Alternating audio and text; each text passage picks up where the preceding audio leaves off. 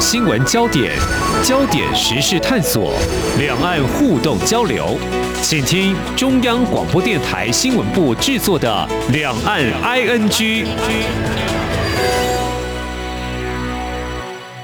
听众朋友你好，我是黄丽杰，欢迎收听《两岸 ING》，我们三十分钟一起掌握新闻时事焦点。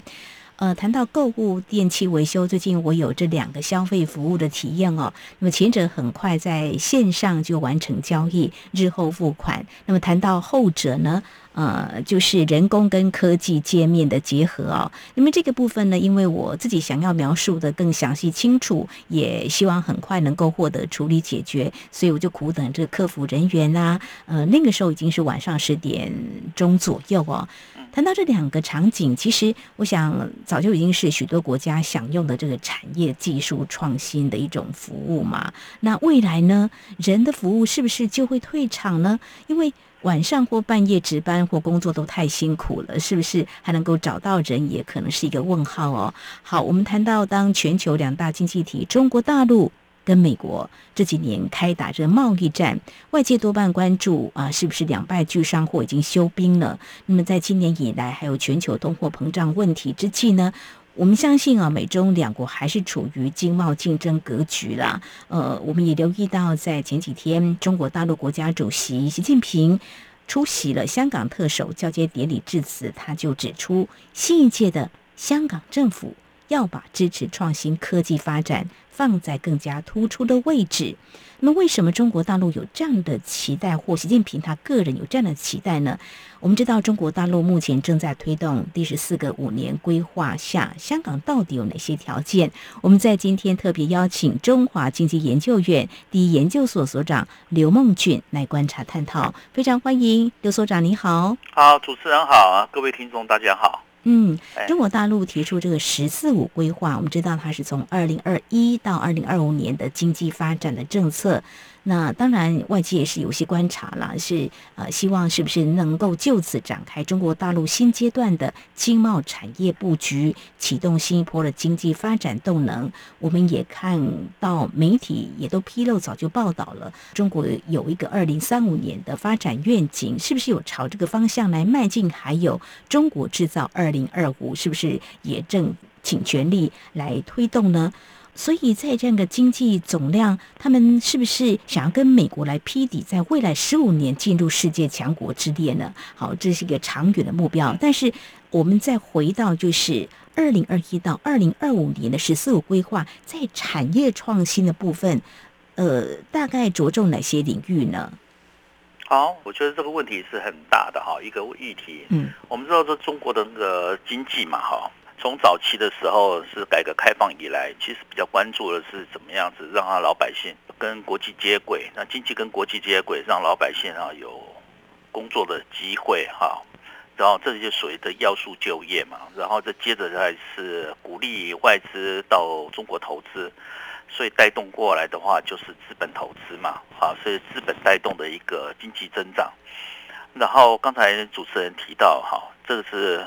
第十四个五年规划，或者是二零二一开始这个五年规划里面，更加着重的是一个科技所带动的，所以它就是创新驱动的经济发展嘛，哈。尤其这个场景应该放在是美中贸易战，其实它的背景可能更多的是科技战啊。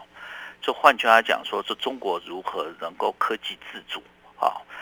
我往前。推一点的时候，我们就知道说，中国常常有一句话叫“市场换技术”嘛。嗯哼哼。就他们后来就发觉这样说，哎，市场出去了，但是技术没换到。嗯。好，所以他现在想更多的是讲说，就是为我所用的科技，或者是叫是自主创新嘛。嗯。好，这这句话里面，所以他这边的第十四个五年规划里面。啊，特别强调就是用这新型举国体制里面啊，来强化它的科技实力。嗯，好，啊，这边就有好多的一些领域，它就要罗列出来。啊，那这边不管再怎么罗列，其中最关键应该就是这个所谓的半导体嘛。嗯哼。啊，但是我觉得是在这罗列出来的时候，就可以知道说他眼睛怎么看他未来。啊，第一个时候是他是用重大的创新来组建的。国家实验室，嗯哼，啊，这里面就提到像是量子科技啦、量子通讯哈，呃，网络通信、人工智慧、生物医药啊，现代的能源系统，好，然后又提到讲说比较具前沿性的，然后实施国家的重大科技专项，刚才有讲 AI 嘛，嗯，哦，量子啦，好，半导体啦，好，生命科学啦，脑科学啦，生物育种。那尤其那生物育种是有关于他们，是像他常讲讲的是如何避免那个粮食危机嘛？好，好，还有航天航太，还有深地深海啊这些的，好，所以我们可以看到这边讲的是几乎来讲说，似乎跟现在的产业哈，除了半导体之外，其他的要跟产业直接使用的，可能中间还有一点点距离，好。但是没关系，因为他们相信说这些的科技很快就会转成啊啊产业化，嗯，所以他我们可以看到说，其实中国对于产业科技的发展，应该是有比较前沿性的一个 frontier 上面的一个观点啊，不像说早期的时候是讲说欧美先进国家做什么，他只是做一个快速的跟随嘛，嗯，那现在更多的是讲说我要避免哈。要尤其强调是自主创新这方面的一些推动，嗯哼，所以他要及早布局哦。提早布局，所以您刚刚提到说，呃，他们从科技变成一个产业化，跨到这边来，其实好像不需要太多等待，就是他们早就准备好了嘛，就令人好奇。当然，一定要有资金，资金才能够启动一些量能。刚刚你有提到国家实验室，就请国家政府的力量来大力投资，可以这样来理解吗？对对，以前哈，他是想的比较多的是用市场换技术嘛，对。所以要推动这个比较仿贴的一些技术科技，尤其是让国有企业，嗯，或者是大的民营企业里面嘛，结合海外资金呢，啊，这样去做嘛，对不对？嗯嗯。你可以看到是说，前一阵子不是大陆有很多呃跟网络科技相关的那些平台企业啦，嗯，啊，无论是阿里巴巴也好啦，腾讯啊、美团啊等等那些，嗯哼，其实都吸收了很多海外的资金嘛。称为叫独角兽，是。啊，但是这些产业里面比较偏向于是叫软科技嘛，嗯，好，这种软科技就是说中国是还蛮擅长的，因为呢内需市场够大，就像刚才是主持人你提到说半夜肚子饿了，或者要想打电话解决什么问题，其实这个就是所以那个网络的软科技这方面，其实中国做的蛮好的，嗯嗯。但是这一些不足以因应美中贸易战所呈现出来的中国的弱点，嗯，就是刚才讲了一些比较硬的科技上面的话是被封锁嘛，嗯。啊，尤其是半导体这一块，五 G 五 G 的应用等等，所以是发觉想说，原来它的在五 G 里面啊，居全世界啊呃最顶尖的一个华为，是。在没有半导体底下的话，根本就很难动弹。嗯哼哼哼，好，这个就是凸显出来的它的弱点所在，但是它因为老百姓那个整个经济的体量够大，所以那个人工智慧它做来不错，嗯嗯，但是它是这个人工智慧里是比较没有根，原因是因为跟人工智慧相关的 AI 相关的一些半导体不是握有在他自己的手里面，嗯，或者是他自己能够做设计，可是找不到人帮他生产。嗯嗯，好，这个时候就是他的弱点所在了，就变得非常明显。是，所以他们也开始在克服啊，他们自己的这方面的呃比较不具优势的部分。对，那刚才主持人也提到那个资金的问题，当然说是国有的资本的投入嘛，嗯啊，财政投入啊这些方面，他都可以做得到。嗯那尤其刚才讲了叫做独角兽企业嘛，是。那吸收了很多海外的资金，哈，是什么 IDG 啦、投资啦、Venture Capital 啦，还有是红杉资本呐，好啊，这些国外的非常有名的一些投资银行到中国去投资没问题，对。可是这些企业未必能够带来起它的很好的一些科技。啊，原因是没有人。呃，对，我觉得人才是人才很重要，有钱当然最基本，可是还是要有人呐。是是，所以刚才主持人又提到那个香港嘛，哈，是，其其实就是香港，其实这个就是一个中国里面对外的一个很好的一个跳板。你看，那个香港里面小小的一个弹丸之地，嗯哼，啊，它里面至少就有四所是全世界的一流顶尖的大学嘛，香港大学、香港中文大学嘛，香港呃科技大学嘛，对，好，还有香港理工理工大学等等，嗯，这些其实很少有。在中国或者在全世界一个城市里面可以挤那么多的全球一流大学，那可以想象得到，这些里面都是它的吸收海外人才很重要的一些地方。所以他们在人才培育方面是就是向外延揽，应该也会占蛮大的一个部分，是不是？对，嗯，在那个在美中贸易战的时候，中间有一半时间，其实美国并没有对香港实施科技封锁啊。嗯，是的，对，嗯哼。后来就是因为所谓香港国安法啦，看得出来，香港所谓的特殊地位越来越不在的时候，嗯，那美国的接着是把香港也列入它的科技封锁的一个底场域嘛，哈，是的。所以这样整个来讲说，只能大陆这些为什么要推动用新型举国体制来强化它的科技力量？因为举国体制这是中国常用的事情，他们叫做运动式治理。嗯，那这次特别用新型举国体是，那很显然是代表讲说，那科技被严厉的控管，所以说他一定要用他全部的力量来投注在这边。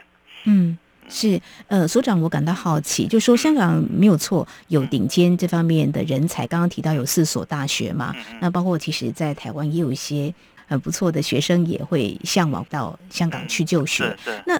中国大陆也有在排名很前面的一些大学，像清大啦、北大也都有啊。他们难道就是 base 很大，所以人才不够，还是说，呃，他们的一个计划是就是一个更庞大的，还是说他们的人才有什么样的局限吗？哦，刚才就讲了嘛，他们就是有提到一个现象，就是说，中国要培养一流的学生没问题，是。啊，但是。你讲说，第一个是讲说你要做实验嘛，嗯，然后你要知道我讲说什么叫仿贴的产业嘛，嗯，其实中国欠缺是这种，它没有像美国，它是走在全世界的一流的市场，就是尖端市场嘛，嗯哼，就是你比较难想象，你讲这个无人飞机、无人自驾车等等，嗯，会在中国的上海或北京或在什么地方啊，是比全世界。更早的拿来做使用，但是这种事情你可能会发觉是在美国有可能，嗯，然后第一个就是什么叫做尖端需求嘛，这是第一个是美国是有这可能，第二个的话就是品牌嘛，啊，从品牌就吸引人，好，那中国有没有国际品牌有？但是中国的国际品牌是局限在以国内里面比较知名内需型，比方说五粮液哦，是这个你可以想象得到。可是五粮液并不代表先进需求，嗯哼。但是如果说你像是 Coach，或者是法国有很多那个美妆啊，或者是衣服的那些的名牌，嗯哼啊，美国也有 Apple 这种的，那你就可以想象这就是一个美感或者是尖端的。科技的一个代表，尤其是 Apple 嘛，或者 Facebook 啊那些的等等。可是在中国里面就比较做不出这种情况，所以他你有人才没错，的可是你人才看不到整个产业的一个前端需求。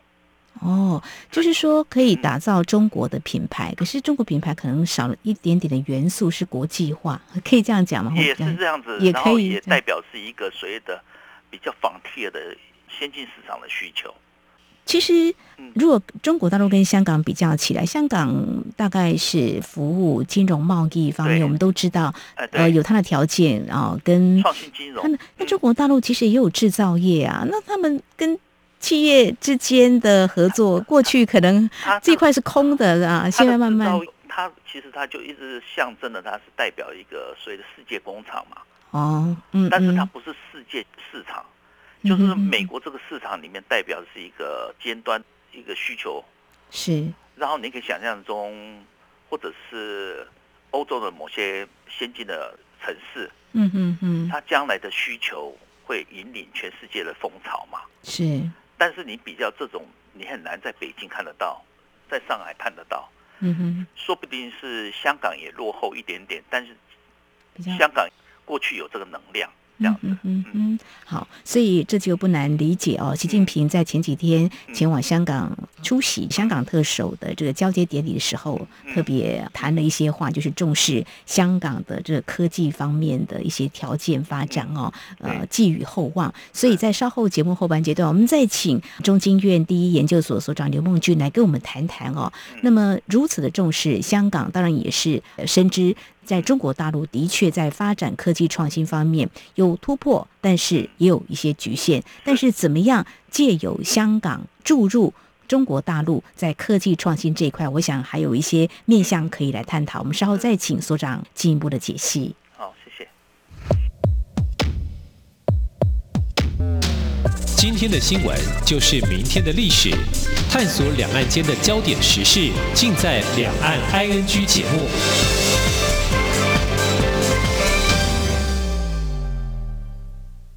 大家好，我是机关署防疫医师詹佩君。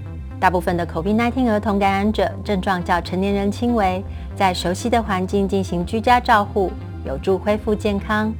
如果儿童活动力不佳、嗜睡，或者是出现喘或呼吸困难等警示症状，请立即联系一一九，紧急时可由家长接送前往医院。疫情非常时期，持续落实防疫，守护彼此健康。有政府，请安心。以上广告由行政院与机关署提供。这里是中央广播电台台湾之音。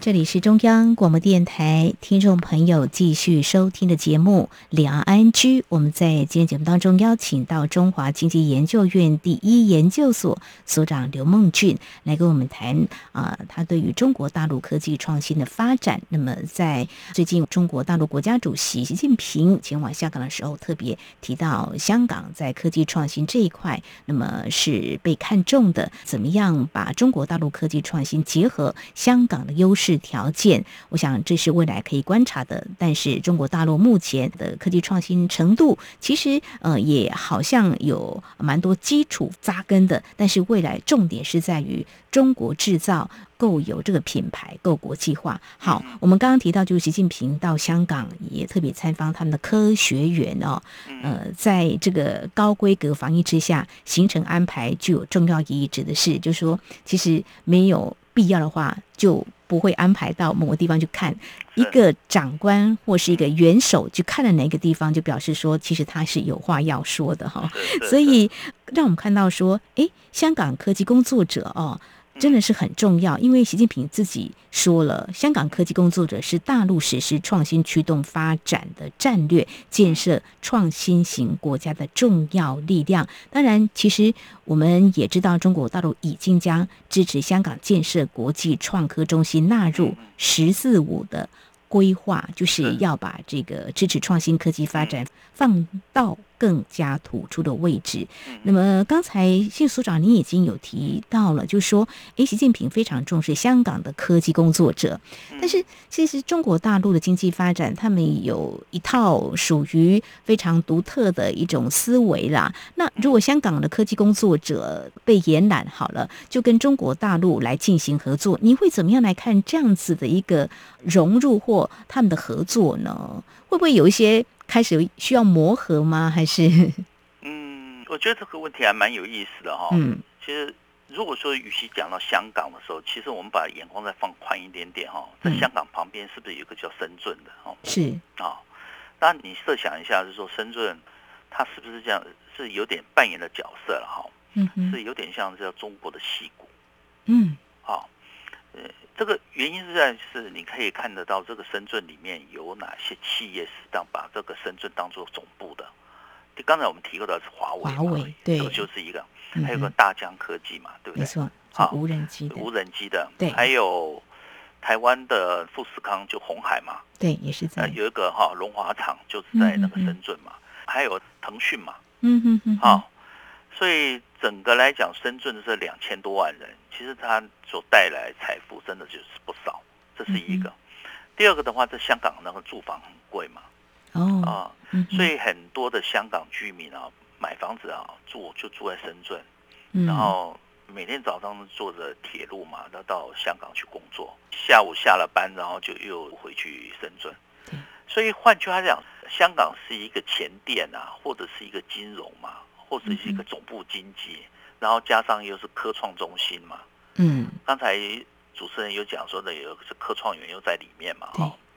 所以香港因为是全世界一个有名的一个金融中心，嗯，好，然后深圳它也有个股票市场嘛，嗯，好。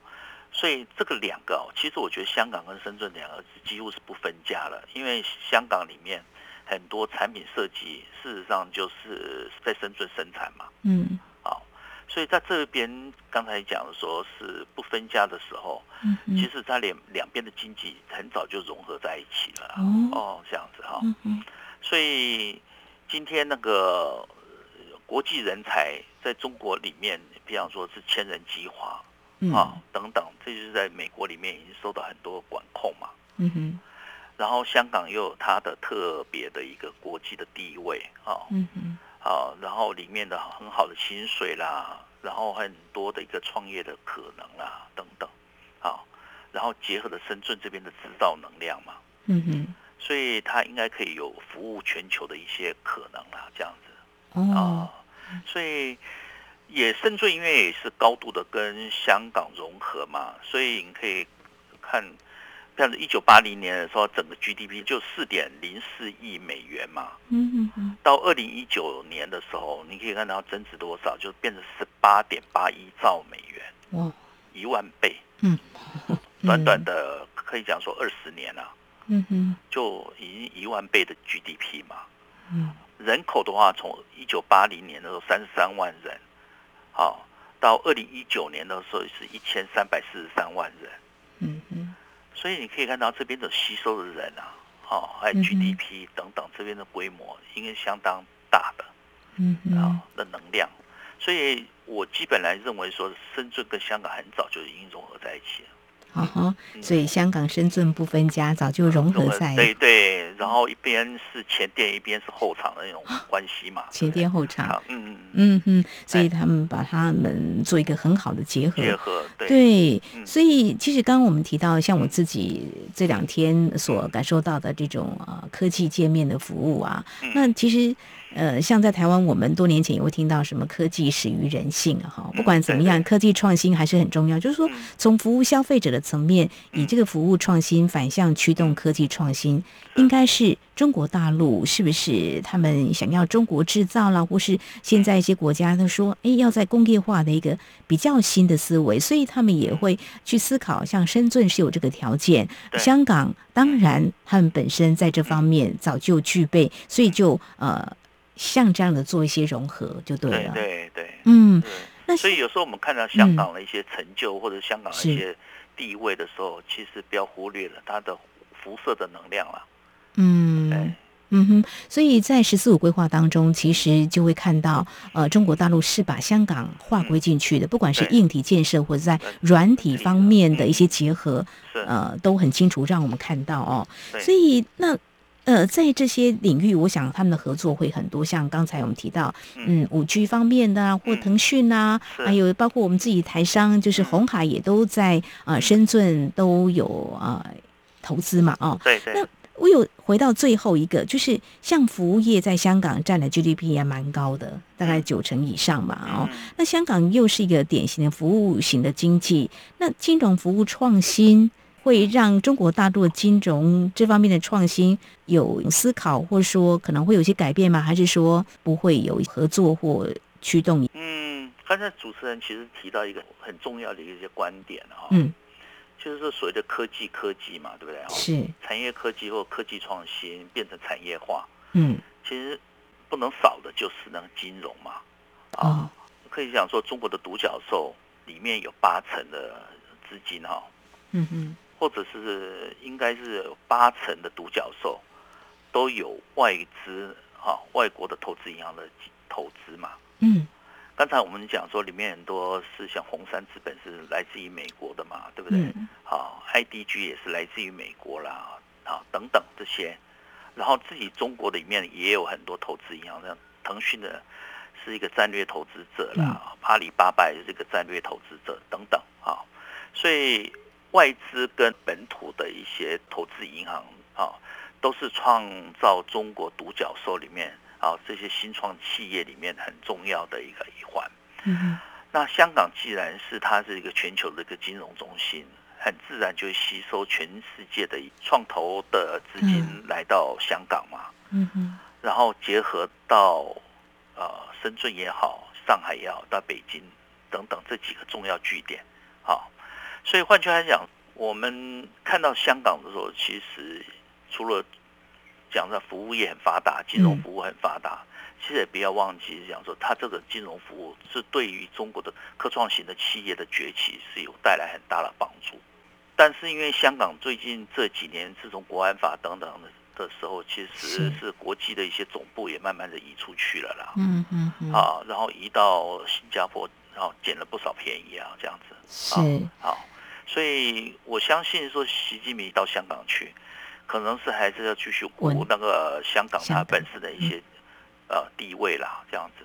对，这个创投公司原本都蛮青睐香港的哦，但是因为这个香港的国安法实施之后呢，这些创投公司可能会基于一些风险的考量嘛，那也许就转移到新加坡。那习近平前几天这样的谈话，或许呢不无就是稳定啊，这个香港，我们未来还是会提供一样的环境，那也欢迎大家来投资。或许有这样子的一个目的也说不定啦。嗯，好，我想呢，我们在今天谈的是中国大陆的经济发展，从早期的制造业到近年来致力中国制造，目的是要有自我品牌，但这必须要研发创新。那么目前推动的“十四五”规划方案就是如此。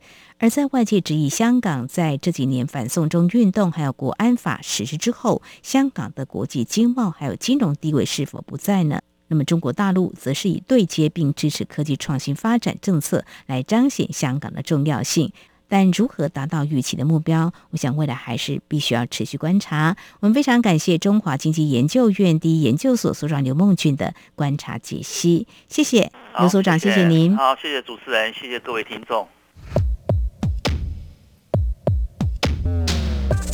只有新闻，还有您想知道的两岸时事，都在《两岸 I N G》节目。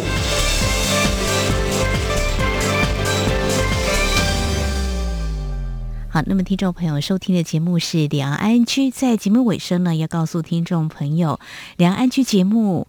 办活动喽，这是听众朋友们您所期待的哦。那么活动已经开跑了，就是从七月四号一直到八月一号，我们的好礼是要周周送给我们的听众朋友，一共有四周，每周有不同奖品，真的是可以让您爱不释手。最后压轴还能够再抽大奖。而我们的节目呢，每周一到周五播出，只要听众朋友写下当周任何一集五十个字以内的听后感想，那么在。答对一题选择题就有机会啊，抱回您所喜爱的特色收音机、台湾设计文创生活好物，还有台湾制造保温杯等等。好，呃，告诉听众朋友，在第一周就是这一周喽，我们出一题，仔细听喽，告诉我们答案。写下来哦。好，日本是在哪一年的七月七号发动七七事变，就是卢沟桥事变？而这多年来，台湾、日本和中国大陆关系时有紧密，那么时有交恶，有一些变化。好，第一个是一九三七年，第二是一九四九年，第三一九五二年，四一九七二年，到底是在哪一年发动七七事变？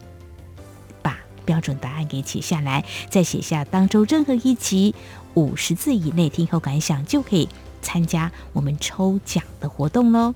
好，详细的参加办法，请听众朋友上央广的活动官网。